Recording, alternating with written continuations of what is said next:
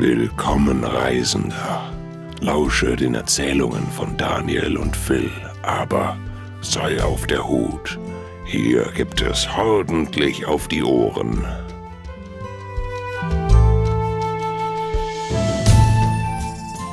Hi und herzlich willkommen zur nächsten Folge von Ordentlich auf die Ohren. Diesmal wieder mit unserem super Phil, hi. und Daniel, dem mir.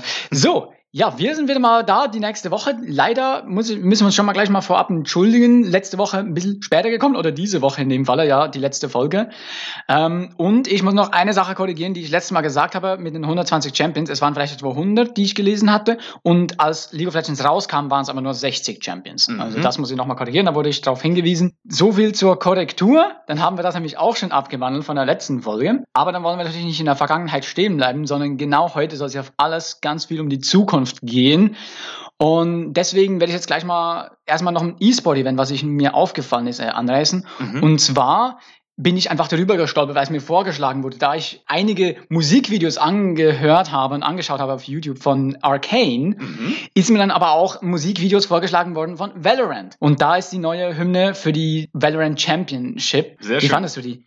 Ähm, gar nicht gesehen. Nein, ich habe sie doch geschickt gehabt. Mann, Mann, Mann, ne? Wenn man es den Leuten geschickt und dann schauen sie sich nicht an und dann muss man wieder poken, dass sie es endlich mal anschauen. Wir Aber das- das zu viel, aber nee. Gut, aber wir werden das definitiv noch nachholen danach, direkt, Ja. damit du es auch noch hörst. Mhm. Und äh, ich fand den Song wieder mal richtig cool. Und wir beide haben ja auch mal Valorant gezockt, als es rauskam. Mhm, richtig. Was war dein Lieblingsagent nochmal? Oh, das war Sage, würde ich sagen. Was war noch mehr ihre Spezialität? Äh, Ich glaube, sie konnte heilen und jetzt muss ich überlegen, was sie noch konnte. Ähm, Ich glaube, sie konnte irgendwelche Mauern hochziehen oder Stimmt, sowas. du hattest die sein? Eiswände. Die Eiswände waren das, Genau, genau. Eiswände, Richtig. Eisfläche und eine Ja, Heilung. Genau. genau. das war ja Sage. Mhm. Ich war Brimstone, der Frontkämpfer da. Mhm, Also er mhm. wird zwar als Taktiker äh, angeschrieben, er hat ja einen Gran Flammengranatwerfer gehabt. Mhm.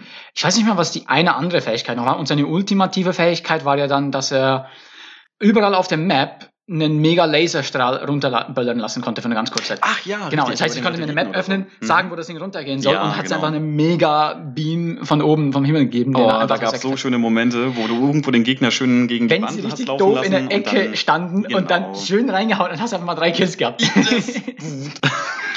das war cool. Aber ja, jetzt sind die Valorant Championships dann im Dezember wieder. Mhm. Will ich mal schauen, weil äh, es wird wahrscheinlich sicher wieder spannend. Ja. Ich glaube, ich finde es einfach auch spannender, als wenn ich jetzt zum Beispiel, ich weiß, du bist ein Fan davon, aber CSGO finde ich einfach da langweiliger, weil ich habe hier die Agenten bei Valorant Mhm. mit diesen Fähigkeiten. Das eröffnet einfach nochmal neue Möglichkeiten. Das finde ich nochmal deutlich spannender und hektischer. Ähm, macht aber gar nichts. Also ich schaue mir auch gerne Valorant mit dir an. Also ich lade mich jetzt mal selber mit Popcorn und so ein. ähm, da irgendwann mal der Wechsel, und das ist jetzt nochmal ein ganz kurzer Schwenk Richtung E-Sport und auch zu dem Big Team in Berlin. Ähm, die haben irgendwann dann mal von CSGO auch ein weiteres ähm, Line-Up, also einen weiteren Gaming-Slot, glaube ich, aufgebaut für Valorant. Denn ähm, einer der Vorzeigespieler eigentlich aus der Szene ist dann Richtung Valorant gegangen und das war richtig cool. Also ich glaube, das war Goppy oder so. Der ist irgendwann dann raus aus dem aktuellen Lineup oder aus dem damaligen Lineup, hat dann die Jungs erstmal so stehen gelassen, hat ähm, dafür auch gesorgt, dass er dann als, ich glaube, Head of CSGO weiter das Team formt, aber ist dann stark mit äh, Valorant in Verbindung gekommen und auch der Sonics, der vielleicht auf Twitch bekannt ist, der spielt oder spielte damals stark CSGO, kam auch in den Big Kader mit rein, ist dann aber jedenfalls überraschenderweise auf meiner Seite ähm, auch in den Valorant-Spot reingekommen oder Slot. Und ja, total spannend. Also ich gucke mir das gerne mit an. Ja, und ich bin gespannt. Also, ich habe jetzt so ein bisschen nochmal nachgeholt, was so passiert ist im letzten Mhm, mhm. Jahr jetzt, was äh, Balancing technisch angeht und auch vor allem eben, welche Agenten sind da so die Favoriten. Mhm, mhm. Und da ist immer noch, glaube ich, seit jeher, seit es eigentlich Valorant gibt, Chat so der dominante Duellant. Mhm, okay. Und da haben sie jetzt vor nicht allzu langer Zeit einen neuen gebracht. Yoru heißt der. Mhm. Und das ist so ein Yakuza-Kerl, mega cool. Am Anfang war er mega beliebt, habe ich mitbekommen. Und dann aber ist er doch irgendwie zum schlechtesten Champion jetzt plötzlich geworden.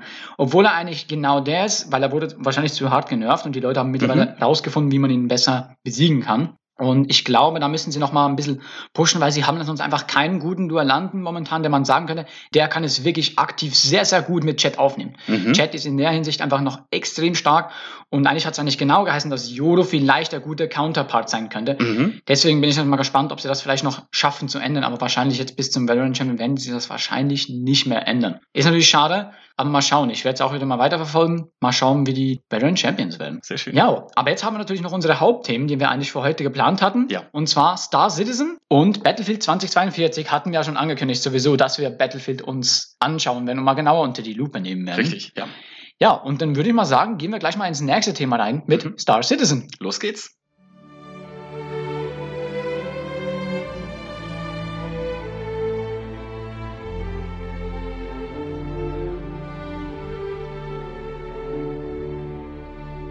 Ja, Star Citizen. Wir haben gestern wieder mal ein bisschen einen Abflug gemacht da. Mhm. Denn es ist nämlich gerade die IAE, die Intergalactic Aerospace Expo 2951. Mhm. Richtig schön in die Zukunft. Die glänzende Zukunft der, von Star Citizen und der Menschheit. Wenn es denn so kommt, werden wir mal sehen. Vielleicht schaffen wir es ja mit den 900 Jahren, ist vielleicht ein bisschen knapp. Ne?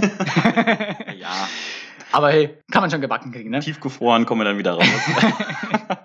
Einfach nur immer schön healthy essen, ne? dann geht Mhm. das schon. Mhm. Ja, es ist die Expo wieder mal. Mhm. alljährlich immer wieder mal schön die IAE, wieder mal auf Microtech und im äh, Tobin Expo Center oder wie es nochmal hieß. Und wir sind da ja zusammen hingegangen, ne? Genau, kurzer ähm, Hinweis nochmal zu Anfang. Microtech ist an sich die, ähm, will man sagen, der Planet, die Plattform. Microtech ist ein Pla Planet, genau. Okay, ähm, weil ich war mir jetzt gerade unsicher, irgendjemand hat doch eine, hat doch eine Stadt gebaut. Hast du mir das noch gestern erzählt? Äh, Microtech selber. die Stadt. Microtech, Okay. also Mhm. die Microtech ist ja ein Planet benannt nach der Firma Microtech, Mhm. die diesen Planeten auch gekauft hat. Mhm. Und die haben dann da die Stadt New Babbage drauf Ja, gebaut. war ja auch ein Schnapper, deswegen kaufst du gleich Genau. mal einen Planeten. Ja. Ja, das ist also das ist ja auch in der Lore, wenn man vielleicht mal ganz kurz in Star Citizen Lore eintaucht, Mhm. Äh, das Stanton-System, wo Star Citizen momentan spielbar ist, ist das erste System, wo die UEE, die United Earth Empire, Planeten an Privatfirmen verkauft hat. Mhm. Mhm. Und da haben sich dann die großen Firmen Microtech, ArcCorp und Crusader Industries haben sich einen Planeten gekauft je Mhm. und haben dann aber auch da, die kommen bis auf wenige Ausnahmen eigentlich sehr viel Hoheitsrechte und können eigentlich ziemlich machen, was sie wollen. Sie haben auch ihre eigene Security, sie haben ihre eigene Rechte, nur eben, dass sie noch unter dem Schutz der UEE stehen, aber ansonsten ist, sind das eigentlich ihre Planeten und sie können machen, was sie wollen. Mhm. Und auch jeder hat auf seinem Planeten eine eigene Stadt hingebaut. Ah, und Hurston Dynamics habe ich noch vergessen, auf Mhm. Hurston. Und jeder hat auf seiner Planeten eine Stadt, eigene Stadt hingebaut, produzieren da ihre Ware, wollen natürlich auch so viele wie möglich Einwohner anlocken, um da die Leute hinzubringen. Mhm. Ja, und Microtech ist ein Schneeplanet, der ein misslungenes Geo-Experiment war. Mhm. Die wollten eigentlich Geoforming da machen und hat aber nicht funktioniert ganz und deswegen ist dann plötzlich ein eisiger Winter drüber gezogen. Und jetzt gibt es eigentlich nur noch ganz viel Schnee und Eis auf dem Planeten und noch ein paar Gebiete, die es geschafft haben zu überleben, dass sie noch wirklich schön grün sind, Mhm. mit Wäldern und Ebenen.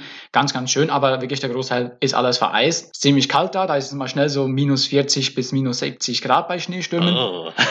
Eiskalt. Aber die Städte haben sie dafür umso besser und so schöner gebaut. Ja. Hast du ja auch mitbekommen, die schönen Tunnels und alles, die Verbindungstunnels zwischen Ja, den total. Gebäuden. Ja. Ja, aber wie war es für dich, die Messe? Also an sich ziemlich leer. Aber ich fand das gar nicht schlimm, weil so konnte man sich die einzelnen, ich würde mal sagen, Floors oder Areale genauer angucken von den jeweiligen Entwicklern oder Herstellern. Ähm, es war ziemlich cool aufgebaut. Wir kamen in die Städte rein oder in die Stadt. Wir hatten ja anfangs ein bisschen Probleme mit dem Charakter. Mhm. Dazu vielleicht nochmal nachher mehr. Aber an sich war das ziemlich cool zu sehen. Eigentlich ist alles ordentlich ausgeschildert. Ähm, man findet auch überall so kleine, ich sag mal, Schiffmodelle vielleicht. Ähm, und danach hast du die Möglichkeit, dir sogar noch das jeweilige Schiff zu mieten, habe ich gesehen in deinem Account. Jedes Schiff. Genau. jedes Schiff, das ist total cool. Das heißt, du läufst tatsächlich, wie man es sich vorstellt, auf einer großen Messe durch die Räume, guckst dir halt diese imposanten Schiffe an und im besten Fall mietest du ein Schiff und ähm, kannst dann damit vielleicht mal wenigstens naja, so eine, so eine, so eine kleine Begehung machen und dann Mhm. schaust du mal weiter. Ne? Also ich finde das ziemlich cool. Mm, Ich glaube, ich hatte mich da auch schon festgelegt auf einen Hersteller, dazu nochmal später mehr. Ich glaube, du weißt schon, welchen ich meine. Es ist ganz klar, welcher Hersteller, dass wir beide sehr. Ja, aber Affen das mit. macht auch dieses dekadente und edle Design aus. aber es sieht schon wirklich toll aus. Also richtig schön. Ja, der AI ist unterteilt in mehrere Messetage. Ja. An jedem Tag stellt ein Hersteller alle seine Schiffe aus, alle Mhm. seine Produkte und auch kommende Produkte. Mhm. Mm-hmm. Und das hatte dann angefangen jetzt vor ein paar Tagen am 21., 23. rum. Mhm. Also ich glaube, nee, am 21. müsste das gewesen sein. Mhm. Das war schon am 19. war das, glaube ich. Oder war es der 17.? Nee, 19. Jetzt heiße ich es wieder. Eindeutig 19. war es, hat es angefangen. Mhm. Und jeder Tag ist dann ein Hersteller dazugekommen, hat seine Sachen vorgestellt. Ja. Und seine Ausstellungsstücke sind dann für zwei Tage da gewesen. Das heißt, Mhm. immer am Folgetag ist er nochmal da gewesen und die Zweithalle wurde dann an den nächsten Hersteller. Und dann ist sein Platz natürlich weggegangen an den kommenden Hersteller auf den dritten Tag Richtig. und dann immer so weiter. Mhm. Und wir sind ja jetzt äh, gerade an den Tagen da gewesen, an dem Tag, an dem Origin Jumpworks seine Schiffe vorgestellt hat. Mhm. Und in der Zweithalle noch von vorgestern jetzt, weil wir heute aufnehmen und gestern da waren. Vorgestern war noch Crusader Industries. Crusader Industries haben wir selbst auch besucht, denn wir sind nämlich da gespawnt. Wir sind ja auf Horizon gespawnt, auf dem Planeten, auf dem Gasplaneten Crusader. Ja, es war auch ein spannendes Abenteuer. Aber eine wunderschöne Stadt, findest du Hast nicht? du recht. Also abgesehen von dem ganzen Geläger auf meinem Rechner, der einfach anscheinend zu schlecht für das ganze Game ist, hat das wirklich viel Spaß gemacht, sich den Planeten anzugucken. Ist ja ein Gasplanet, das heißt ganz, ganz viel Wolkendesign oder ähm, allgemein Physik würde da nochmal greifen oder greift dort. Ähm, die verbundenen Raumschiffe, die dort rumfliegen oder Schiffe allgemein in der, was weiß ich, in der Sphäre da oben, Mhm. ähm, das ist schon echt cool. Und wenn man sich das so im Gesamten anguckt, man startet mit dem Schiff, fliegt von dort aus einfach 90 Grad weg vom Planeten und guckt dann weiter nach hinten zu sich.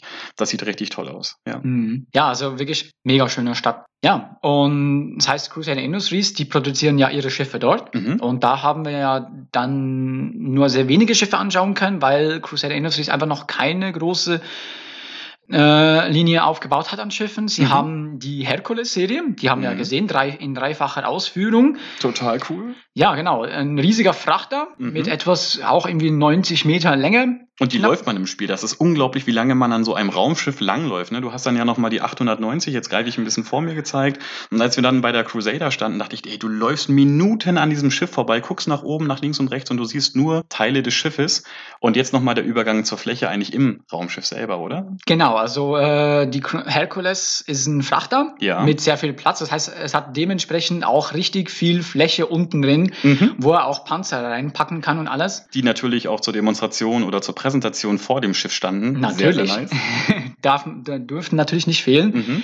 Ähm, dann wurde noch die neue Ares vorgestellt, Mhm. die Crusader Ares, welche ein Ein-Mann-Jäger ist, der aber dafür gebaut ist, sich mit den richtig, richtig großen Schiffen anzulegen. Der Mit der hat dicken nämlich Wumme drauf. ne? Genau, er Ja. hat kaum Bewaffnung oder ist jetzt nicht sehr groß. Er hat dafür aber eine riesige, fette Kanone, um dafür eben damit auch Capital Ships wirklich ordentlich Schaden zuzufügen, weil wenn du mit einem normalen Fighter kommst, du wirst einem richtigen Capital Ship nicht wirklich viel Schaden machen können. Mhm. Und dafür ist der Ares da. Den gab es in zweifacher Ausführung, haben sie farblich da zwei verschiedene Versionen gehabt. Mhm.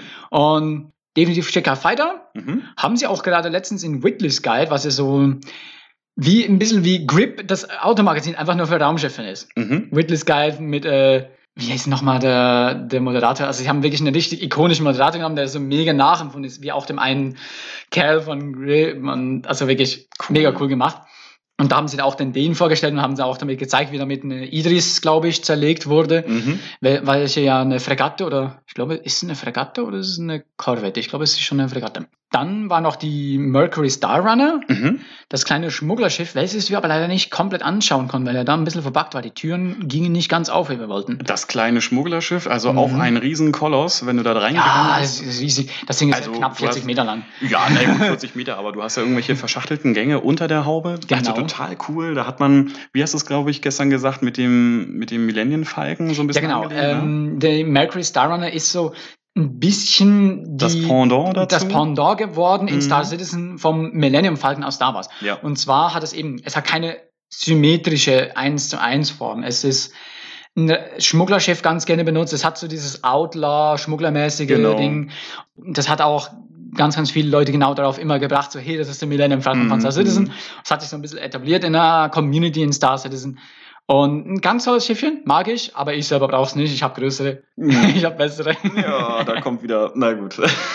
Ja, und dann war eben der Hauptaussteller gestern Origin Jumpworks.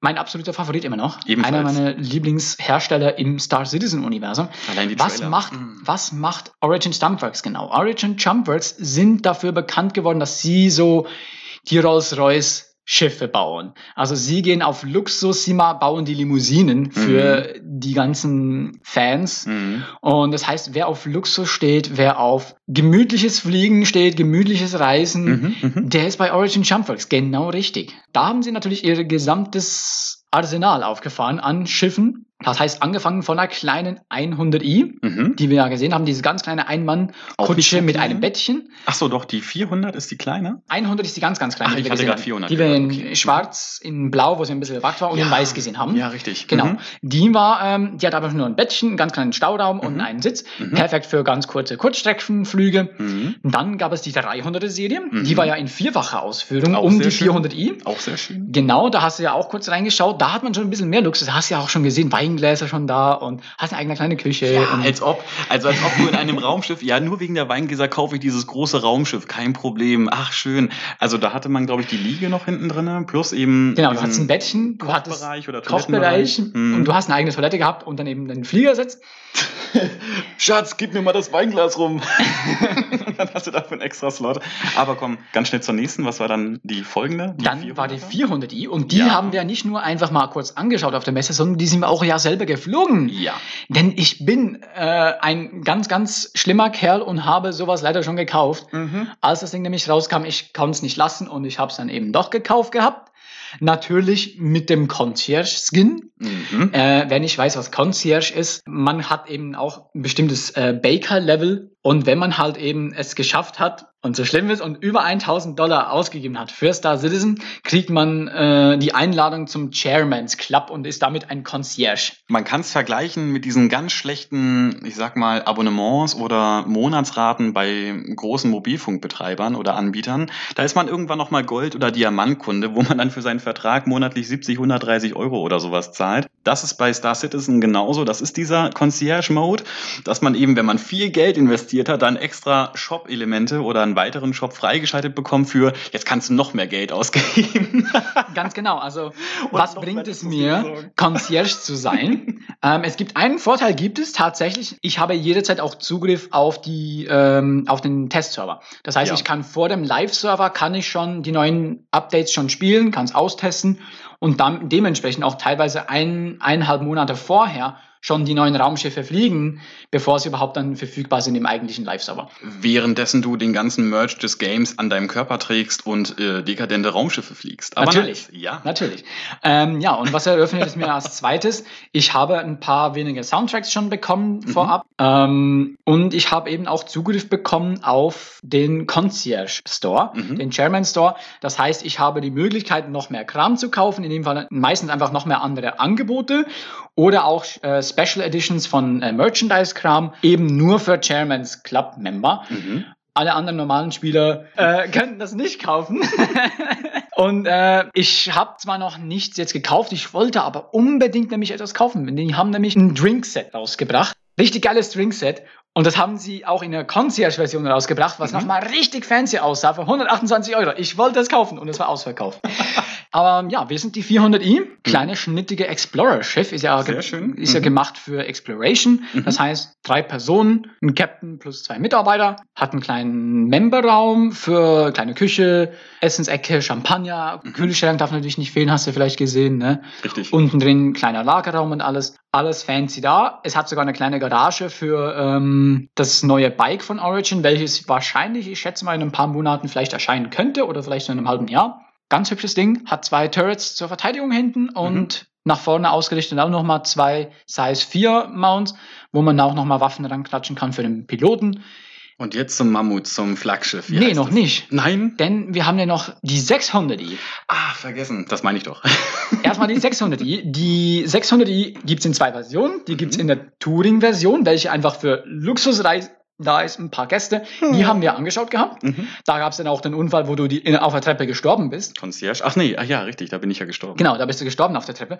Und wir mussten dich dann wieder abholen bei Horizon, Mhm. weil du da noch dein äh, Regenerierungsbett registriert hattest. Das heißt, wenn du im Fall, dass du stirbst, da kommen wir später noch mal mehr auf diese Features zurück, ähm, ist er wieder in Horizon erwacht im Spital. Und das heißt, wir mussten ihn erstmal von Horizon wieder abholen. Ganz ehrlich, du hast mich einfach geschubst, dachtest dir, das ist ein lustiger Witz und dann hattest du den Struggle, dass ich nochmal mit dir, hm, weiß ich nicht, 30 Minuten lang Geschubst, du bist überlegen einfach habe. gegen mich gerannt hier auf ich der bin, Treppe. Ich bin, Was? Also keine Ahnung, wer baut auch eine Wendeltreppe in so ein Raumschiff? Ey, stell dir mal vor, wie bei Star Trek, du läufst irgendwie zu Captain Picard oder sonst wem runter und dann. Tut mir leid, ich bin gestolpert. Aber richtig fancy Schiff, oder? Jede ja. schöne Kabine und ja. alles drum und dran, ne? Schöne Bar hinten, mhm. richtig nice. Und die gibt es noch in der zweiten Version, die Exploration, also die 600 die Exploration, mhm. die ist dann gemacht eben für Entdeckung. Ja. Das heißt, sie hat auch natürlich maschinenmäßig mehr Sensoren an Bord als die Touring und sie hat anstelle der Gästezimmer, hat sie nur die Crewbetten und mhm. das Captain's Bett und halt eben da, wo die ganze Lounge wäre plus äh, Gästezimmer, da ist ein Frachtraum und ein Kartenscannerraum. Mhm, und das ist eigentlich schon das Einzige, was unterschiedlich ist. Das heißt, du kannst einfach keine Gäste mitnehmen oder es ist weniger ausgelegt auf Gäste, weil die Bar hinten dran, die ist alles genau gleich in der Exploration. Es ist wirklich nur dieser Kernmittelteil wo eben dafür ein Frachtraum eingebaut ist, damit du auch vielleicht eine Karte mitnehmen kannst, äh, mehr Vorräte mitnehmen kannst und noch einen Scannerraum, wo du natürlich dann das ganze Zeug nutzen kannst, um auch was Neues zu entdecken, mhm. etc. Also ihr merkt gerade, an sich hat das was von böse Zungen könnten behaupten Barbie-Häusern, wenn man sie einrichten möchte. Man geht jedes einzelne Zimmer durch, hier ist ein Stühlchen, da ist eine Decke oder so. Aber man kann es auch schön mit Lego typisch vergleichen. Man hat seine Basis aufgebaut und geht einfach durch die einzelnen Räume und ist einfach detailverliebt. Und das haben die Entwickler genauso gemacht. Die haben wirklich sehr, sehr viel Zeit investiert, um dieses Design ähm, weiter auszubauen bis zum ich weiß nicht mehr. Also man hat solche Details drinne. Anfangs hatten wir das mit den Weingläsern ein bisschen ins Lächerliche gezogen, aber an sich ist das wunderschön, dass so weit gedacht wurde, man, hier hat man noch mal eine Abstellfläche für XY, man hat die Toiletten schön designt, ähm, die, also die ausfahrbaren Toiletten mit dem Klopapierspender oder Halter. Auf meiner 400i. Und auf deiner 400i. Ich weiß gar nicht, ob es die 600er oder auch die 400er war, wo man dieses geniale Duschendesign oder Duschenkabinendesign, was wirklich durchdacht war, auch gesehen hat. Also die Leute setzen sich anscheinend mit den Branchen auseinander, überlegen, wie kann man dieses Design, was aktuell vielleicht irgendwo trendy ist, weiterentwickeln für die Zukunft, sodass es authentisch bleibt oder vielleicht sogar noch neue Trends setzt. Also es ist wirklich genial, wie detailverliebt und wie genau das gestaltet wird. Also wirklich toll. Also ich habe noch nie so wunderschöne Raumschiffe gesehen, wenn man sich die einzelnen, weiß ich nicht, Schlitze zwischen den Platten anguckt oder so oder halt auch die Interfaces und ähm, selbst in den ähm, Cockpits die ich weiß nicht, diese, diese, diese Pilotensitze, wie sie hochfahren, wenn man sich da reinsetzt oder so, dass sie dann mehr Fläche wieder bereitstellen. Also wirklich toll gemacht. Ein unglaublich schönes Design und das lohnt sich tatsächlich mal, das Spiel sich wenigstens mal auf YouTube anzugucken, wenn man selber nicht zocken kann, weil der Rechner zu langsam ist. Aber ansonsten geht man da einfach direkt rein. Und aktuell ist es prima, der Modus ist frei, man kann alles runterladen, sich angucken und ich hoffe, ihr nehmt es mit. Genau, also wenn ihr noch Zeit habt, bis zum 1. Dezember ist noch mhm. Free Fly Event von der IAE. Ja. Das heißt, wenn ihr euch das mal anschauen wollt, nutzt die Chance, jetzt gerade noch bis zum 1. Dezember gratis zu fliegen. Jedes Schiff an der Messe könnt ihr dann einfach auch kurz für 24 Stunden mieten und dann in diesen 24 Stunden so oft nutzen, wie ihr wollt. Mhm. Das heißt, nutzt die Chance, vielleicht auch mal da reinzuschauen. Und wir haben natürlich jetzt noch als letztes Schiff, was wir auch noch angeschaut haben, die 890 Jump. Wow, was für ein Koloss. Das ist wirklich der Elefant im Raum da in der ganzen Halle. Aber was für einer. ein Riesenteil, über 180 Meter lang. Mit Springbrunnen, Whirlpool, also allem möglichen. Aber bevor ich spoiler, komm, Genau, die 98 Jump ist wirklich so das Kreuzfahrtschiff in Star Citizen. Die AIDA in klein vielleicht. Ja, genau. Also man kann es wirklich schon AIDA in klein nennen. Also du hast eine Bar, du hast einen Dining-Restaurant, du hast eine Sauna, du hast Whirlpool, du hast einen großen Hauptmainpool mehrere Gäste-Suiten, du hast eine Captain-Suite, einen Landehangar, wo ein Schiff drin landen kann, welches mit Lift ist, wo das ganze Schiff dann nach oben gefahren wird, um ja. dann wieder runterzufahren. Ja, ja. Ähm, du hast einen großen Lagerraum, den haben wir nicht gesehen, den haben wir dann mhm. nicht mehr angeschaut gehabt. Mhm. Und du hast auch was ganz, ganz Cooles. Du hast auch eine Krankenstation für Gäste, falls mal was passiert. Und jetzt kommt es auch wieder, was du gesagt meinst, mit den Designs. Mm. Und das ist da wirklich in einem Ausmaß umgesetzt worden, was wirklich alles beachtet. Das heißt, wie laufe ich jetzt durch dieses Schiff, wenn ich ein Gast bin? Ja. Das heißt, ich gehe durch einen Hauptlift für Gäste rein. Mm. Ich bin direkt in der Eingangs im Eingangsraum mit der Eingangshalle. Man kommt rein, man hat diese Wendeltreppen an der Seite ja, mit, genau. äh, mit, den, mit den großen Statuen, ein bisschen grün, ein bisschen wirklich schöne Steingärtchen. Ähm, man sieht jederzeit auch am Boden an, was gemacht ist für die Gäste. Das heißt, sie haben sich das ganz genau überlegt, okay, wo laufe ich durch als Gast Mhm. und wo soll es ganz klar sichtbar sein, ganz unterschwellig, auch wo ist es für die Mitarbeiter. Genau, das heißt, ja. sie haben auch getrennte Lifte. Es gibt Mhm. getrennte Gänge, die hinter den Kulissen sind für die Mitarbeiter. Mhm. Und die sind dann wieder eher mit ähm, kälteren Bodenbelägen belegt. Mhm, mhm. Und die Gästeräume und Gästegänge sind ganz klar mit Holzparkett. Wärmer, schönes, genau. wärmer mit Holzparkett. Und das kann man jederzeit sehen. Und das haben sie überall einfließen lassen. Überall, wo man sieht, da ist es für Gäste und da ist es für Mitarbeiter. Das haben sie einfach so ein Design eingefügt. Das ist super gut gemacht. Total. Also, dass man da auf das Unterbewusste desjenigen eingeht und selbst wenn man das jetzt mal durchdenkt oder durchspielt mit, ich bin jetzt Gast des Schiffes und laufe durch die Gegend, das ist total genial gemacht mit dem Boden. Ne? Also, was ist der nächste Schritt, habe ich mich wirklich oft mal gefragt, auch in diesem Leveldesign oder allgemein bei Spielen, wenn du an das Designen herangehst, wie kannst du dem Spieler zeigen, pass mal auf, hier musst du weiter und hier hörst du auf, weiterzugehen oder hier musst du das und das bedenken. Und die Leute haben ja nicht viele Möglichkeiten, außer vielleicht, ich haue Text an die Wand, meinetwegen per Licht oder mit irgendeinem Schriftzug oder so, oder ich starte ein Event, dass irgendwas explodiert und dann geht der Weg nicht weiter. Und hier geht man den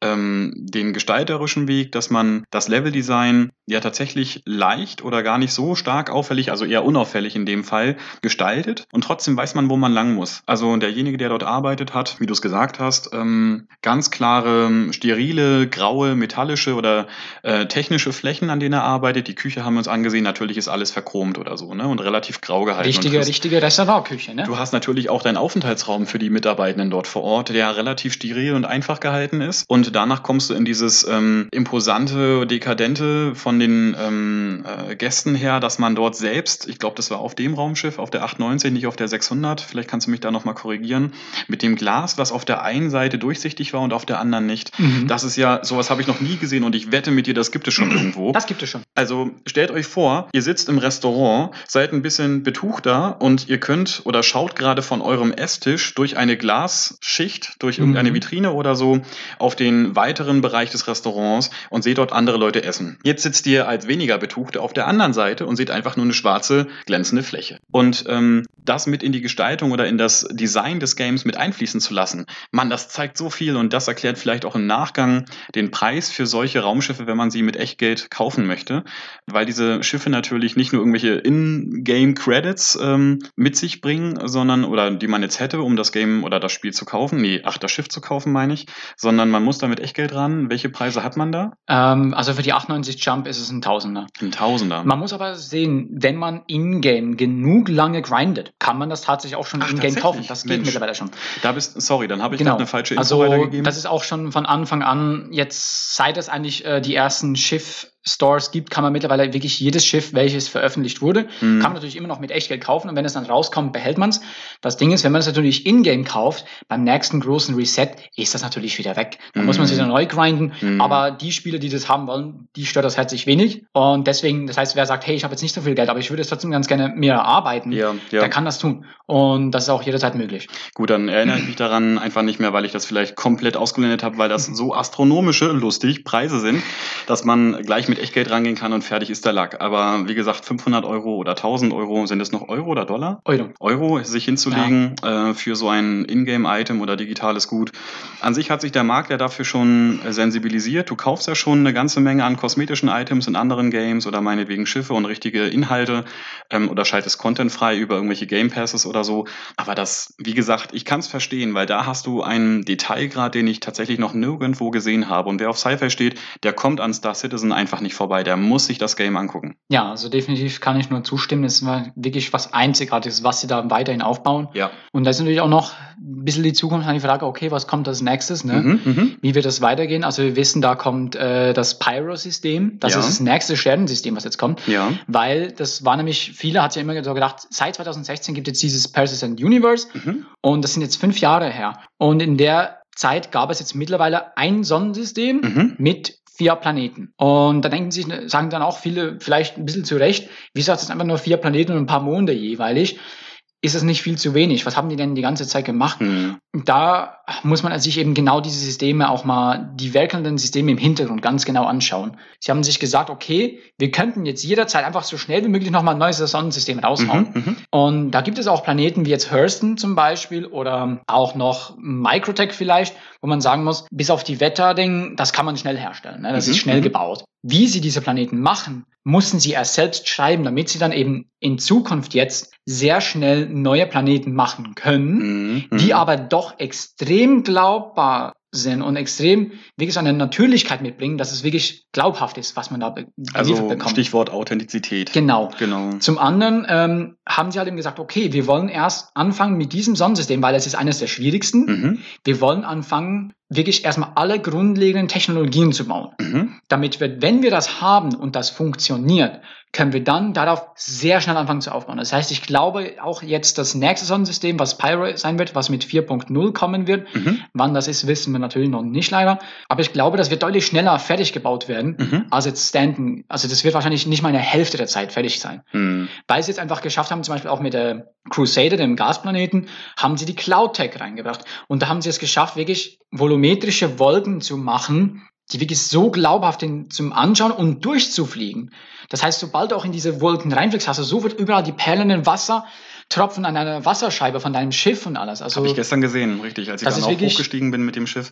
Und das habe ich ja zu Anfangs ein bisschen, naja, ich habe darüber ja hergezogen, aber an sich muss man sich echt klar machen, das ist eine noch nie dagewesene Leistung, die erbracht wurde in so einem Spiel. Ich habe sowas noch nie gesehen, da bin ich vielleicht auch nicht so tief drin wie du als Producer, aber ähm, ich finde es einfach spannend zu sehen, dass da ein Entwicklerstudio sagt, wir machen alles selbst. Und als das dann präsentiert wurde, jetzt mit dem Planeten, ähm, war das jetzt Microtech? äh, Crusader mit dem, Crusader? mit dem Gasplaneten. war das schon wirklich sehr atemberaubend, als wir uns das gemeinsam angesehen haben. Und wie gesagt, das System rockt da nicht so richtig hinterher. Das liegt aber einfach an meinem Setting oder an dem Setup. Doch ich glaube, normale, aktuelle Systeme kriegen das schon irgendwie gebacken. Sie kriegen schon besser gebacken, aber auch da ist eben natürlich die Performance immer noch eher schlechter, weil Mhm. natürlich man geht jetzt nicht auf Performance. Man muss erstmal die Technologien zum Laufen bringen. Und optimieren, ja. Und Optimierung kommt einfach gegens Ende hinzu, Ja, weil sonst muss man ja. die Arbeit mehrfach machen. Und was jetzt auch meint ist, also Technologien von außen einkaufen lohnt sich bei Services gar nicht, Ja, weil eben, du kannst eben. die Technologien gar nicht einbauen. Du kannst System. auch gar nicht anpassen in der Zeit. Das Selbst geht gar wenn, nicht. du kaufst irgendwas von der, von der Stange und dann musst du es trotzdem ja individualisieren, damit es passt in dein Getriebe. Nee, ja. das, passt gar nicht. Also Gar nicht, nee. da muss man einfach wirklich von Grund auf selber aufbauen. ja, genau. Und das hat man einfach jetzt wirklich über die Jahre gemerkt, dass sie da zwar im Hintergrund immer gewerkelt haben und jetzt ist auch das neueste System mit 3.15, das ist Mhm. das momentane Update. Da kam ja das neue Kapitel Death of a Spaceman rein. Genau, und da ging es ging ganz, ganz viel um eben Heilungen, ähm, Spitäler, was passiert, wenn man stirbt. Früher war es einfach so, man ist gestorben und dann ist man direkt wieder beim Bett, wo man, oder bei der letzten Station, wo man war, ist man wieder aufgetaucht. Also ist Oder man fällt von einer Treppe runter, unglücklicherweise. Ich weiß ja nicht, Oder wie das ein geschehen Lift kann. töten dich. Was? Oder eine Leiter. Gibt's alles. Wie kann ich einen Lift töten? Naja, ich hatte, ich hatte beim letzten Mal, als ich, das war, wann war das nochmal? Das war, glaube ich, letztes Wochenende. Lifttür geht auf, ich renne raus, zack, tot. Geil. Ich möchte gerne in Stock Nummer drei. Nein, du fährst ins Grab. ja, also solche Bugs gibt's halt eben immer noch. Früher war es einfach so, du bist dann einfach direkt, wenn du in einer Stadt, sobald du auf einer Plattform offiziell gelandet warst mit Mhm. einem Raumschiff von einer Stadt, von einer Raumstation, war das dein Respawn-Punkt automatisch. Ja. Und jetzt mit 3.15 gibt es mittlerweile eine Primary Residence. Mhm. Das heißt, du wählst im Vorfeld, bevor man reinspawnt, hey, wo lande ich? Ähm, wo möchte ich landen, wenn ich gestorben bin? Und man wird dann nicht mehr im Hotel wie früher, sondern man wird jetzt diesmal immer in einer Krankenstation, also im Spital aufwachen. Mhm. Und man verliert auch alle Gegenstände, die man dabei hatte. Die muss man sich entweder wieder dahin fliegen, zurückfliegen zu seiner Leiche, Mhm. um das wieder zu retten, oder man muss sich eben neu kaufen. Man kriegt aber einen Standardanzug und einen Helm wieder zurück. Und es gibt auch komplette, neue, komplexere Heilsysteme. Es gibt nicht einfach nur einen MedPen, wie er hieß, also eine Heilungsstift, den man sich so in den Arm rammen konnte mit einer Nadel und dann hat es einfach kurz ein bisschen geheilt. Das hat jetzt auch echt länger gedauert, aber viele Leute haben sich drauf gefreut. Aber natürlich bringt es auch jetzt wieder mehr das Problem, es gibt wieder Full-Loot-Systeme. Das heißt, wenn dich einer irgendwo abfängt und dich killt, kann er alles klauen. Mhm. Ja, aber jetzt wollen wir, glaube ich, noch endlich noch weitergehen, bevor wir nämlich noch viel zu lange uns mit Star Citizen Ja. befassen. Und zwar Battlefield 2042. Los geht's.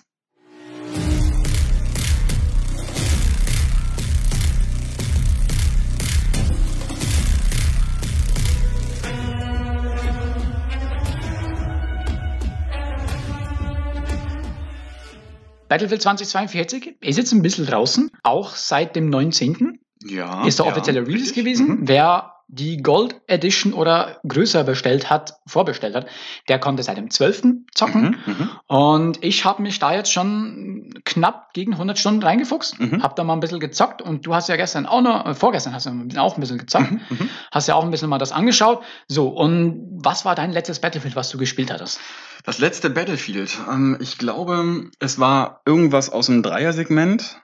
Und davor, woran ich mich eigentlich am meisten erinnere, war es, glaube ich, tatsächlich 1942. so alt bin ich und so wenig habe ich es gespielt. Ähm, ja, aber ich glaube, es war irgendwie, war das noch Modern Warfare? Ist das richtig? Oder bin ich da gerade im falschen Genre? Also 1942 definitiv nicht. Nein, nicht, nicht, nein, nein, nicht 1942, Battlefield 3. sondern Battlefield 3, Modern ja, Warfare. Genau, das war, das war Modern Genau. Warfare, genau. Und ähm, ich glaube, irgendein Teil davon. Also viele Karten kannte ich noch, die wir jetzt uns miteinander noch angesehen haben beim aktuellen. Da gibt es ja verschiedene Modi, dazu später noch mal mehr. Ja, aber an sich war es interessant, sowas Neues mal sich anzugucken im Vergleich zu den vorherigen äh, Spielen oder Versionen dazu. Du hast jetzt ja, wie gesagt, ein paar, so ein paar Stunden mehr gespielt. Erzähl mal ein bisschen. Mm, Also es ist eine schwierige Sache, würde ich sagen. Also Battlefield 2042 ist für mich momentan, muss man leider ganz brutal sagen, das mieseste Battlefield, was bisher so released ist. Ja, brutal ist es nicht. Es ist einfach klar. Also Es ist leider einfach wirklich. Und das ist ehrlich, sorry. Also guck dir mal das Rating online an. Wenn man sich das meinetwegen auf Steam anguckt, es ist in der Top 12 oder Top 15 jetzt runter. Also davor war es sogar Top 10 der Worst Ja, Games genau. ever.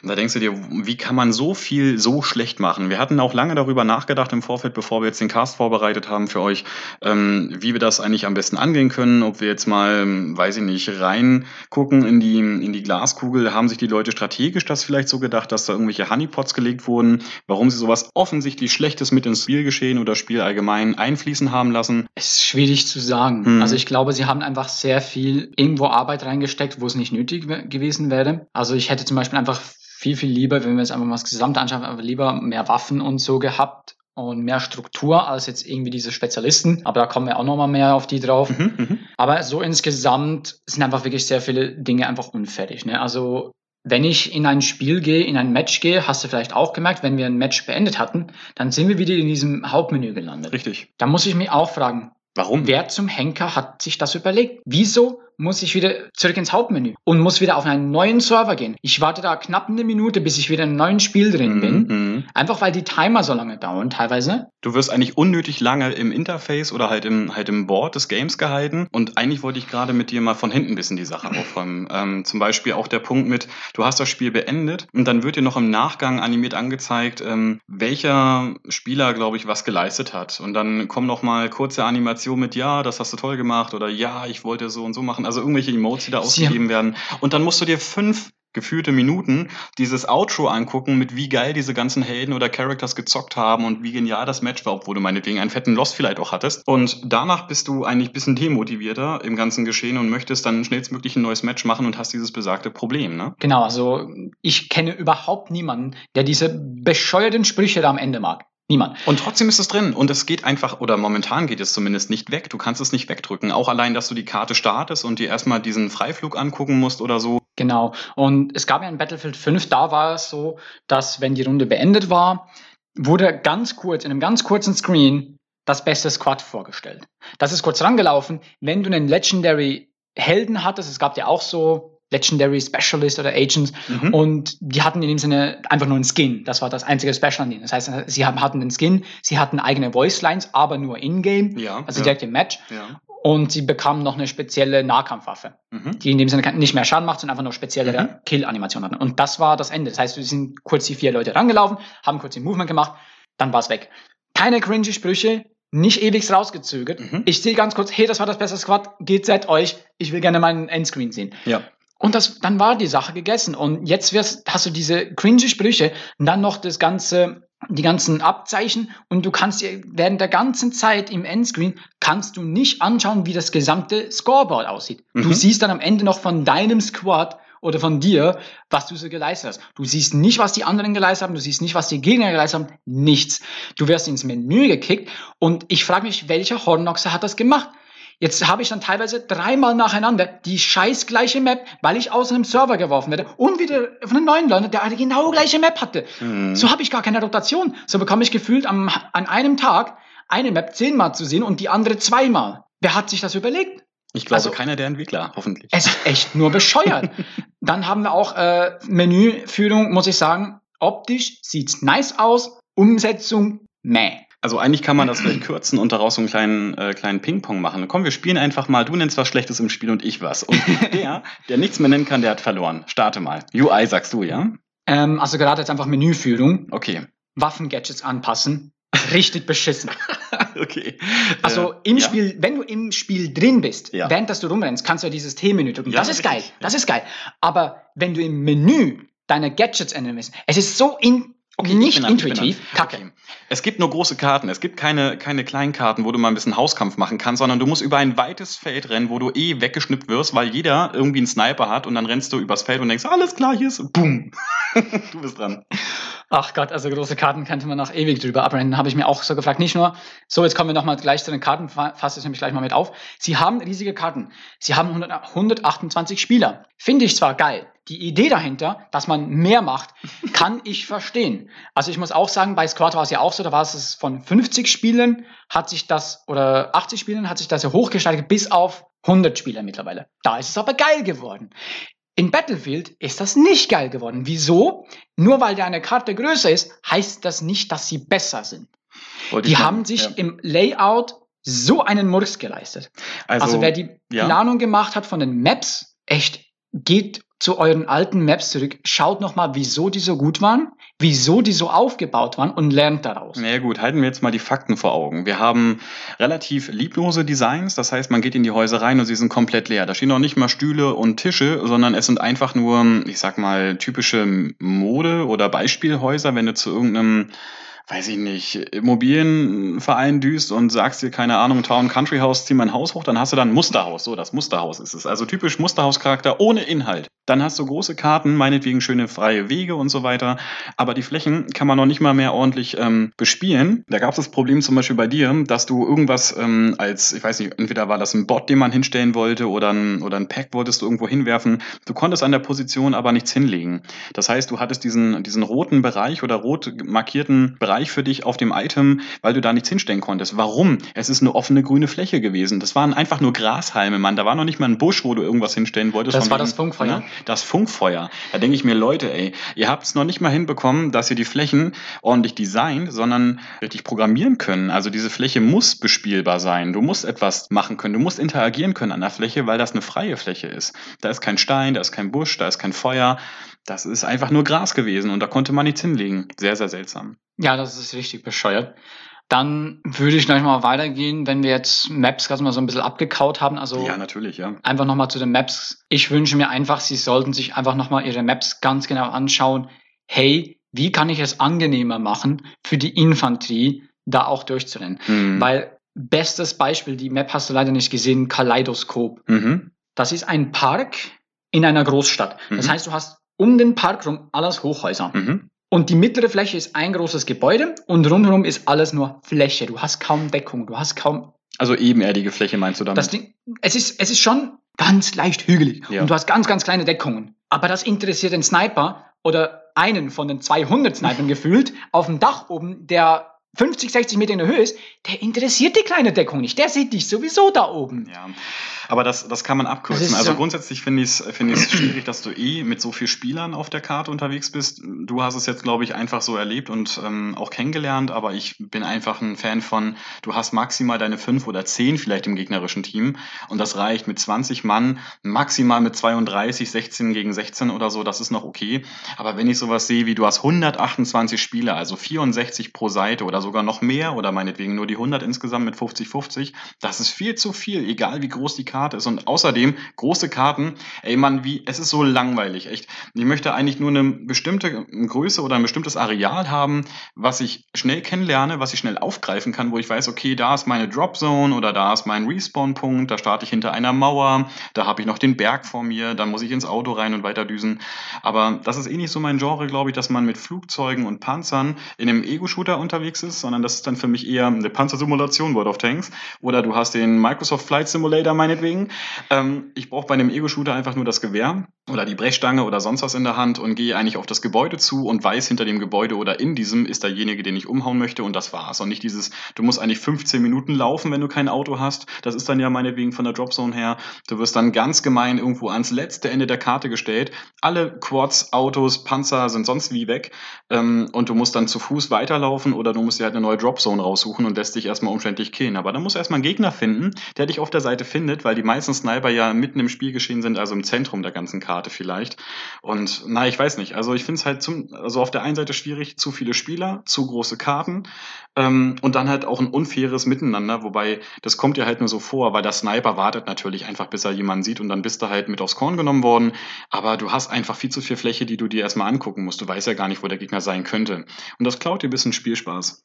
Ähm, gerade wenn du natürlich mehr auf nur Infanterie gehen willst, da kommen wir gleich zu einem Modi. Mhm. Ähm, Modi gibt es standardmäßig von, jetzt einfach von DICE selber ausgemacht, ist äh, Conquest, ganz mhm. klassisch, mhm. mit 128 Spielern, um die mehreren Plätze, die man erobern muss. Ganz klassisch, wer keine Tickets mehr hat, hat dann verloren. Und Durchbruch. Durchbruch ist in dem Sinne ein bisschen wie Rush, mhm. nur dass man halt eben keine M-Coms zerstören muss, sondern man muss zwei Flaggenpositionen einnehmen und dann geht man vor zur mhm. nächsten mhm. Zone. Auch da wieder muss man sagen, so, ich muss, also bei Conquest muss ich sagen, wenn die Maps besser wären, wären 128 Spieler ganz ehrlich gesagt für mich fein, würde mhm. Spaß machen. Mhm. Ähm, jetzt haben wir aber Durchbruch, wo die genau gleichen Map vom Conquest einfach genommen werden, unterteilt werden in die einzelnen Bereiche, die erobert werden müssen. Mhm. Das heißt, du gehst von einem Bereich zum nächsten und dann hocken da 128 Spieler auf einem Drittel oder nee, auf einem Viertel von der gesamten Karte plötzlich. Mhm. Die sind nicht mehr über die gesamte Karte wie in Conquest verteilt, die sind dann plötzlich alle auf einem Viertel von der gesamten Map. Ja. Das ist nur noch ein mega Chaos. Und da kannst du nichts mehr geordnet irgendwie machen. Also das ist nur noch ein mega Clusterfuck. Ja, das ist dann eigentlich pures Deathmatch at its best, oder? Also du hast so, so eine begrenzte Es ist nicht mal ein gutes Fläche. Deathmatch. Nee, das ist es nicht. Also ich kenne es halt noch so, du bist wirklich gespawnt tot, spawn tot, spawn tot. Und so könnte es vielleicht sein, ähm, dass einfach die Menge an Spielern auf diesem künstlich klein gehaltenen Areal unterwegs sind und sich gegenseitig ausschalten müssen. Ja, also das ist richtig doof. Und dann mehr Modi sind standardmäßig jetzt im normalen 2042 nicht da. Ja. Du hast nicht mal, du hast nicht mal ein Team Deathmatch mit dann 30 Spielenden oder so. Nicht mal das haben sie gemacht. Also mhm. ich hätte immerhin das erwartet, dass ich sagen kann, es ist jetzt echt nicht viel Arbeit. Einfach zu sagen, gut, 32 Spieler und ähm, dann einfach schön einen kleineren Teil von der Conquest Map. Das haben sie bei Battlefield 3, das haben sie bei Battlefield 4 so gemacht. Ja. Du konntest, es wurde einfach ein Teil eingezogen, wo sie dachten, das ist ein guter, guter Infanterie-Kampfplatz, mhm. mhm. den zäunen wir jetzt ein und verkaufen den als neuen Modi. Und das wäre cool gewesen. Und da haben gerade Infanterieleute wie du, hätten da deutlich mehr Spaß und könnten auch ohne Probleme ihre Waffen leveln, was sie auch immer wollten. Ähm, dann haben wir natürlich noch andere Modi bei Battlefield, also Hazard Zone gibt es ja noch. Ja. Den habe ich mir jetzt mal noch kurz angeschaut. Einige mögen ihn sehr, mhm. finden ihn cool. Ich muss sagen, ich weiß nicht, ich mag ihn nicht. Also ich bin Hazard Zone gelandet in Kaleidoskop, das ist diese südkoreanische Stadt mit dem Park und rundherum nur Hochhäuser. Mhm. Du hast gefühlt nur irgendwelche in, bei jedem Haus, was so ein bisschen wichtiger war, war mindestens eins gerade im Campen. Die haben einfach nur gewartet, um dann die Festplatten, die Hard Drives zu bekommen mhm. und haben dann noch versucht zu evakuieren und das war's. Mhm. Und müssen wir sagen so, sorry, aber einfach nur eure Conquest Maps zu nehmen und diese dann für diese Hazard Zone nutzen, das funktioniert nicht wirklich, meiner Meinung nach. Man hätte es vielleicht nebenbei so als, ja komm, das ist noch ein Gadget, was wir hinterherwerfen, so als Feature fürs, fürs ganze Game. Das hätte man mitnehmen können, aber nicht als gesonderten Modus, den man so angepriesen hat, besonders auch im Trailer. Also ich finde, die haben ähm, relativ vieles oder Großes ähm, eigentlich nur Kleines gehabt. Also es war gar nicht so besonders, was sie dort hatten. Und eher hat das sogar, also hat das sogar noch genervt. Also den Modus würde ich niemals wirklich lange spielen, sondern eher nur den, ich glaube, ersten Modus, den wir miteinander gerade mhm. besprochen hatten. Und maximal würde ich halt dann nochmal das Game switchen. Vielleicht gehen wir da nochmal gerade hin, dass wir die verschiedenen Modi mhm. einmal hatten und dann auch nochmal die etwas älteren Spiele. Also Hazard Zone muss ich trotzdem noch sagen, eben, die Idee dahinter ist gut, aber einfach nur auf diesen Maps finde ich einfach wieder nur absoluter Quatsch. Also absoluter Scheiß. Bestätigt. Ja müssen sie einfach, sie haben einfach ein mega Map-Problem. Also das ist ein Riesenproblem. Ähm, waffentechnisch auch 2042 nicht eine, keine sehr große Auswahl. Die Waffen, die da sind, sind ganz eigentlich okay, einfach nicht balanced. Ich Ja. sage nur PP29. Ja, gut, aber das, das wird ja auch genervt. Also zu den Waffen wollte ich eh nochmal Ja, später, aber auch weil es geht ja auch um die Vielfalt, die es gibt im Spiel. Ja, aber trotzdem muss ich sagen, wenn jetzt um Balancing, die wird jetzt zwar genervt, ja, sie erhöhen den Rückstoß von dieser Waffe so ein Ja. bisschen. Und das ist eine MP, die selbst auf 50 Meter Distanz ein, ein Assault Rifle zerrissen hat. Mhm. Und das nicht unbedingt, weil sie einfach nur weniger Rückstoß hatte, sondern einfach auch schadenstechnisch. Und das darf einfach nicht sein. Das, Das ist, ist so richtig, ein ja. grundlegender Anfängerfehler, dass eine MP auf weitere Distanzen stärker ist als ein Assault Rifle, das geht einfach gar nicht. Mhm. Ja, und dann hast du schon angesprochen, Battlefield Portal. Mhm. Da sind ein paar ältere Spiele nochmal drin versteckt. Und zwar gibt es da Conquest auf Battlefield 1942. Mhm. Damals noch die alten, das heißt, du hast die alten Klassen, du hast die alten Waffen von damals, alles in neuem Gewand. Mhm. Du hast aber auch wirklich nur die Features von damals. Bis auf eine Sache ist wirklich alles wie damals. Das Einzige, was neu mitgebracht wurde in alle Portal-Modes, du hast die Zweibein-Funktion. Ja. Das heißt, wenn du ein Gewehr oder ein LMG hast mit dem Zweibein, kannst du das auch nutzen, selbst in 1942, auch wenn es das damals noch nicht gab. Plus die Steuerung, oder? In dem einen Spiel konnte man sich nämlich ducken oder irgendwie. Genau, also genau, das war, Mhm. aber ansonsten hast du wirklich alles ganz original. Das heißt, auch beim Modus von Bad Company 2, Mhm. wie auch angesprochen schon, kannst du dich zum Beispiel nicht mehr hinlegen. Ja. Es ist einfach wie Anno dazumal, da konntest du dich nur ducken, du Mhm. konntest nicht hinlegen. Das war damals immer groß angekreidet bei einem Spiel, weil die alten Bad Battlefield hatten ja schon hinlegen, Mhm. dann kam Bad Company, konntest Mhm. du dich nicht mehr Mhm. hinlegen Mhm. und dann kam es dann wieder später. Aber das, das war so ein Kritikpunkt, den Battlefield Bad Company damals hatte. Und Bad Company 2 äh, hast du einen fertiggestellten Modus Rush, wie Anno dazumal. Russen gegen Amis, Rush die M-Coms zerstören, Mhm. macht einfach Bock, auch mit gleicher Spieleranzahl, ist richtig wieder nice. Und dann gibt es noch Battlefield 3 Conquest, wo auch wieder schön wie alle Battlefield 3 die äh, genau gleichen Klassen wie damals, Mhm. bis auf das echt unhandliche Menü, was einfach echt bei allen drei Modis wieder scheiße ist, im, wenn du die Waffen anpassen willst, einfach wieder geil. Es fühlt sich einfach wieder cool an. Einziger Immersionsbruch, den ich da immer wieder habe, auch am runden Ende von diesen Modi hast du wieder diese bescheuerten Sprüche. Dazu kommt noch, bei diesen Modi sprechen die Soldaten nicht mehr. Also die, die stehen einfach nur stumm da, aber es kommt ein Kackspruch raus. Und dazu kommt noch, sie haben im Spiel drin, haben sie größtenteils eigentlich sogar noch die alten Ansagen. Gerade Mhm. bei Bad, Bad Company 2 und bei Battlefield 3 ist mir mega aufgefallen, dass wenn ich einen Gegner spotte, dann schreit der Support zum Beispiel wirklich noch mit der originalen Stimme von Battlefield 3, hey, da ist ein Panzer. Mhm. Aber dann plötzlich, wenn du am Boden liegst und du dann noch um Hilfe rufst, schreit plötzlich eine andere Stimme von Battlefield 2042 wieder um Hilfe. Und denke ich mir so, musste das sein? Lass es Mhm. doch einfach sein. Mhm. Oder wenn ihr das wirklich so machen wollt und ihr es noch irgendwie könnt, holt euch die Originalsprecher zurück und lasst sie das kurz einsprechen. Aber nicht diese, das ist ein mega Missionsbruch für Mhm. mich gewesen. Richtig. Aber du hast diese drei Modi, zweimal Conquest, einmal in Battlefield 1942 und einmal in äh, Battlefield 3 und Rush in Bad Company 2. Das sind so die Excellent. Und da hast du auch nochmal die ganzen Waffen. Das heißt, du hast insgesamt im gesamten Paket von Battlefield 2020 Mhm. hast du schon noch mehr Waffen. Nur bei den ganzen Portal-Waffen hast du nichts freizuschalten. Ja, die sind auf einmal da. Die sind einfach alle komplett freigeschaltet, musst Genau. nichts freischalten. Und auch da ist wieder die Waffenauswahl und Vielfalt wieder. Ich vermisse einfach so ein paar Waffen. Also, wenn ich in Battlefield 3 denke, und ich bin immer Support gewesen, LMGs, Mhm. hinlegen, zwei Beine ausklappen und dann rattere ich meine 200 Schuss durch. Und dann haben sie drei LMGs, das M208, was war's? M240B oder so, das M60 und das PKP, Peschanek von den Russen. Das sind alles eher Slowfire. Die sind Hm. nicht sehr schnell im Schießen, Mhm, diese mhm. Waffen. Wieso habt ihr jetzt einfach mal das MG36 oder das M249, was so eine klassische Waffe ist in, Mhm. den, in mehreren Armeen dieser Welt mittlerweile, muss ich einfach sagen, so, gebt doch ein bisschen Abwechslung. Ich will, ich will gerne das klassische M60 haben und vielleicht noch M240B oder das PKP Peschanek, welche eher langsame Feuerraten haben, dafür mehr Durchschlagskraft. Oder ich will halt eben einfach die Auswahl haben. Ich kann mir auch einen M249 hauen und dann habe ich eine Feuerrate des Todes, die zwar ein paar, paar mehr Kugeln braucht, aber dafür spam ich die Gegner einfach ganz gerne voll.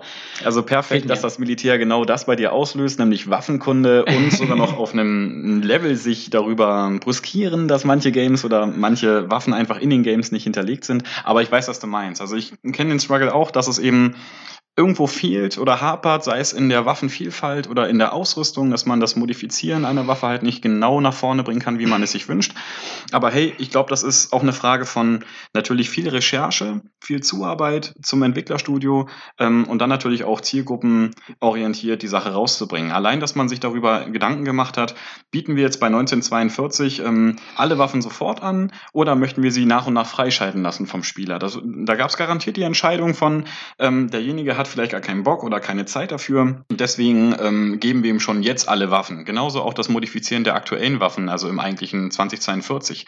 Ähm, auch vom, gut, das Menü, das UI ist so eine Sache für sich, aber ähm, das ist vielleicht auf der einen Seite oder auf den ersten Blick hin gar nicht ausreichend Waffen gibt und man denkt sich, ne, schade, ich habe hier nur meine, ich vielleicht 18 Stück oder 24 oder so. Ja, 22 Stück. 22, glaube ich. Ja, 22 Stück. Aber wenn man sich überlegt oder allgemein bedenkt, man hat ähm, die Möglichkeit, das ganze Zeug zu modifizieren. Du hast einmal ähm, deinen Zoom drauf, du hast den Schalli vorne drauf, du hast ähm, boah, ich weiß es nicht, ähm, vielleicht mehr Munition und sonst was drin. Und dann hast du eben noch die anderen Spiele, die eben noch die Waffen mit sich bringen. Also man muss eine ganze Menge eigentlich an Waffen erstmal basteln oder optimieren, selbst aus den alten Teilen. So ein bisschen recyceln vielleicht und dann dem Spiel bereitstellen. Und wenn man sich dann überlegt, wie du es auch mal vorhin noch meintest, ähm, an sich bietet das Game schon eine ganze Menge an Waffen. Also das ist an sich meckern auf hohem Niveau, dass man, also dass man vielleicht manche Waffen nicht hat, ähm, da ja schon eine Menge da ist. Also die 80 Prozent, die man sich wünscht, die sind da. Ja, also die Waffen sind schon da ist eben einfach nur schade, für was sie sich teilweise entschieden haben. Ja, das stimmt. Weil ja. einfach die Leute auch überhaupt nicht zufrieden sind. Mhm. Aber, und das ist einfach auch wieder richtig doof, eben der einzige, was wir auch noch hatten jetzt mit den Moody's, Team Deathmatch zum Beispiel eben, mhm, mhm. gibt es so standardmäßig nicht.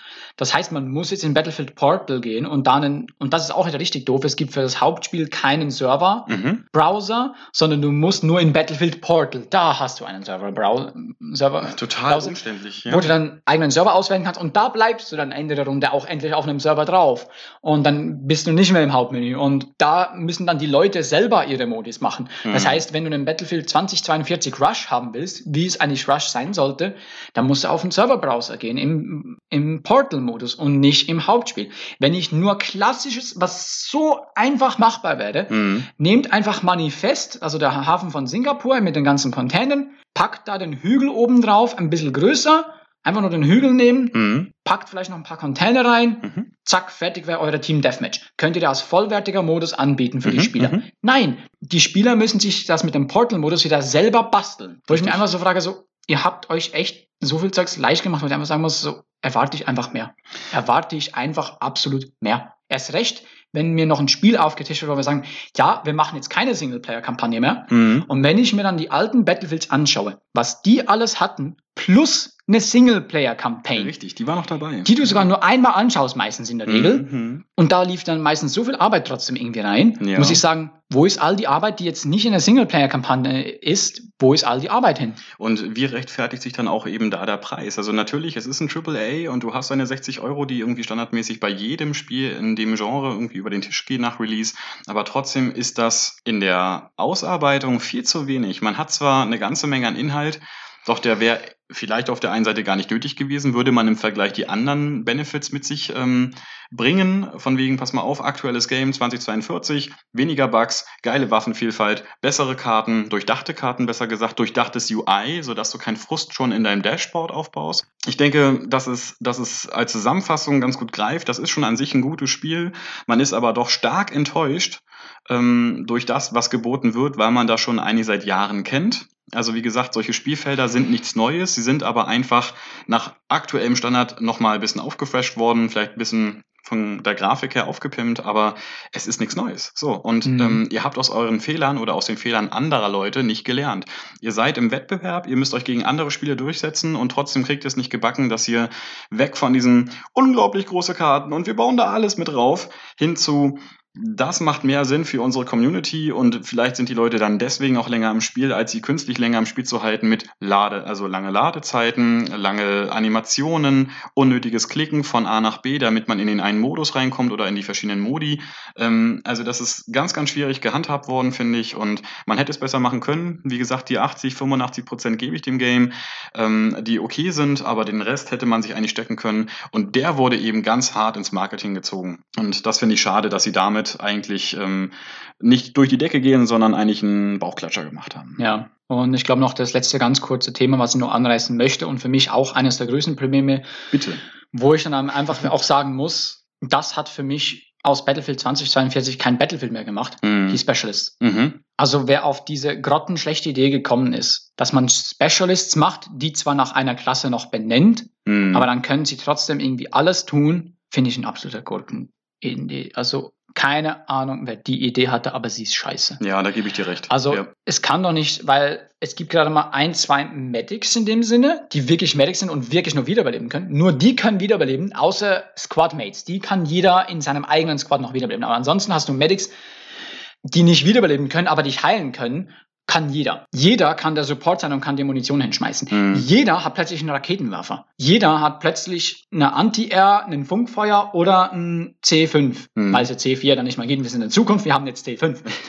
Und C4.1. und dann hast du einfach eine Maria Falk, die kann Leute wiederbeleben, gibt sich selber Muni sie kann Leute wiederbeleben, hat eine Spritzpistole, mit dem sie sich- sich selbst oder andere heilen kann. Dazu nimmt sie noch einen Raketenwerfer mit und noch ein Snipergewehr. Oder sie nimmt sich Munition mit und ein panzerbrechendes Snipergewehr. Ergo, sie kann gegen Fahrzeuge, sie kann sich selber Munition geben, sie kann sich selber heilen und sie kann jeden wiederbeleben. Oder sie beschießt mit der Bazooka den Patienten, spritzt den Panzer und äh, keine Ahnung.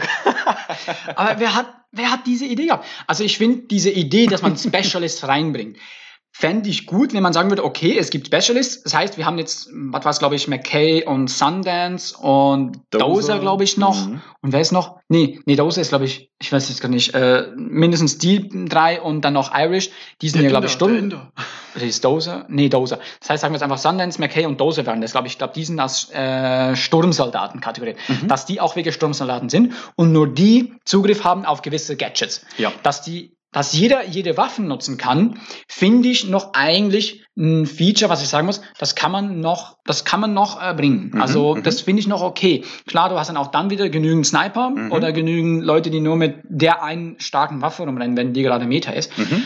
Das ist aber noch verkraftbar. Aber dass jeder mit jedem Gadget rumrennen kann, das finde ich die absolut scheiß Idee. Ja. Das stört mich, glaube ich, am meisten, weil dann hast du eben diese Ich kann alles Rollen. Ja, du hattest mir das, äh, glaube ich, gestern ganz gut anhand eines Beispiels dargelegt mit, okay, pass mal auf, da fliegt gerade ein Flugzeug, lass mal schnell irgendwie umskripten auf, äh, wir brauchen jetzt fünf ähm, Raketenwerfer, damit wir das Ding wegballern und dann ähm, Hast du switchen Angel. wir wieder, Genau, Angel ist dieser switchen wir wieder auf Operator. was anderes. Also total verrückt. Der kann ja einen Drop, der hat seine Spezialfähigkeit, er kann jederzeit oder Ja, alle, genau. weiß ich was, 30 Sekunden, eine Minute lang, kann der eine Versorgungskiste runterdroppen Mhm, mhm. und daran kannst du dein, deine Ausrüstung ändern, die du schon vorher eingestellt hast. Und dann kannst du dir einfach mehrere Loadouts machen mit der Panzerabwehr, Infanterieabwehr, Flugabwehr Mhm, mhm, und vielleicht noch Sanitäter. mhm. Und dann lässt er alle paar Ding wieder so ein Ding droppen und das gesamte Squad kann sich, oder jeder, der einfach gleich in der ist, kann es kurz, füllt sich komplett auf, voller Munition, also wirklich alle Gadgets komplett aufgefüllt, instant, plus dazu einfach gleich noch, hey, ich kann jetzt einfach gleich mal Panzer bekämpfen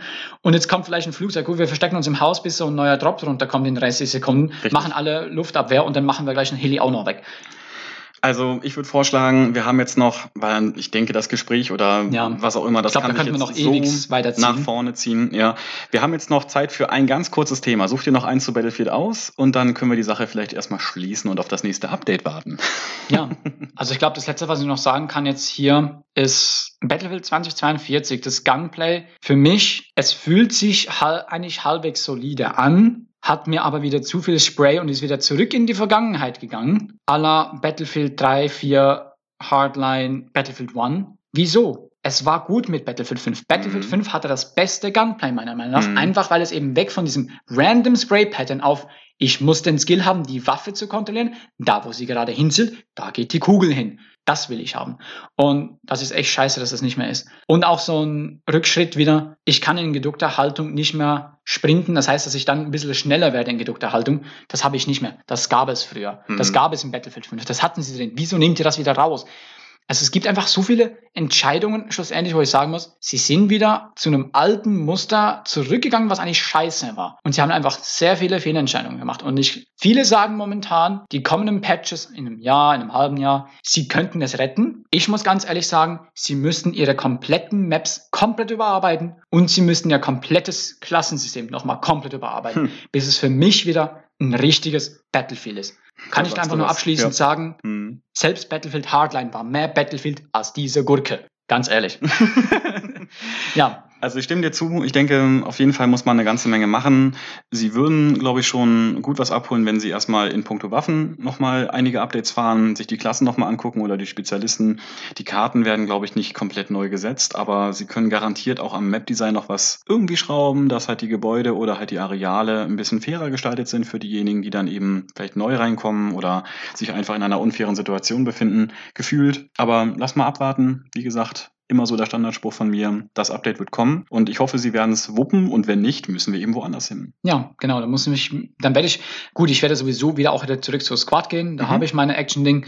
Klar, es ist halt eben nicht so rasant wie ein Battlefield, aber da habe ich meine Panzer, da habe ich meine Lufteinheiten, ich habe meine verschiedenen Klassen und ich habe noch eine wen durchaus weniger salty Community, die rumholt im Chat. Richtig. aber ja, leider echt ganz, ganz viele Fehlentscheidungen gemacht worden werden wir schauen, was die Zukunft bringt. Ja. Für mich sieht es meiner Meinung nach eher düster aus. Mhm. Aber mal schauen, was sie uns bringen wird. Ja, aber ich glaube, dann sind wir für diese Woche durch. Ein bisschen mhm. längere Folge geworden, würde ich glaube ich sagen. Also wir haben, wir konnten ganz schön abranden über Battlefield leider. Ja, aber dafür konnten wir jetzt auch mal raushören, wie viel, oder wir hoffen zumindest auf eure Ausdauer, dass ihr schön fleißig weitergehört habt. Und also an dieser Stelle erst einmal vielen Dank für diese Extended Version. ja, genau. Und vielen Dank, dass ihr hoffentlich immer noch zuhört. Wir freuen uns definitiv auf die kommende Folge dann wieder. Genau. Da gehen wir wieder weiter mit anderen Spielen. Mhm. Hoffentlich mit weniger Rants. Jetzt hatten wir letzte Woche schon Rant über New World und jetzt noch Battlefield, aber jetzt soll es hoffentlich wieder ein bisschen Lichtblick geben. Werden wir schauen, was dann die nächsten Folgen sein werden. Und schreibt uns doch gerne in den Kommentaren, was ihr vielleicht mal auch ganz gerne als Spiele hier hören würdet, unsere Meinung. Genau. Das heißt, ihr dürft uns auch ganz gerne Themenvorschläge einsenden über Themen im Videospielbereich oder auch über gewisse einzelne Spiele. Wir würden dann natürlich auch schauen, dass wir diese definitiv auch mal zocken können. Genau. Entweder zusammen oder dass einer von uns, dass sich das mal genauer anschaut, was er uns da vorschlägt. Würden wir uns definitiv freuen. Und dann würde ich mal sagen, bis zum nächsten Mal bei Ordentlich auf die Ohren. Genau. Macht's gut. Das war Ordentlich auf die Ohren mit Daniel und Phil, deinem wöchentlichen Gaming-Podcast zu aktuellen Spielen und alten Schätzen. Bis nächste Woche und GLHF. Besucht uns doch einfach mal auf horndly.ch. Auf unserer Website findet ihr alle Folgen von Horndlich auf die Ohren und natürlich weitere Infos zu uns und unserem Gaming-Podcast. Wir freuen uns riesig auf euer Feedback und hören uns nächste Woche. Gute Drops und bis bald!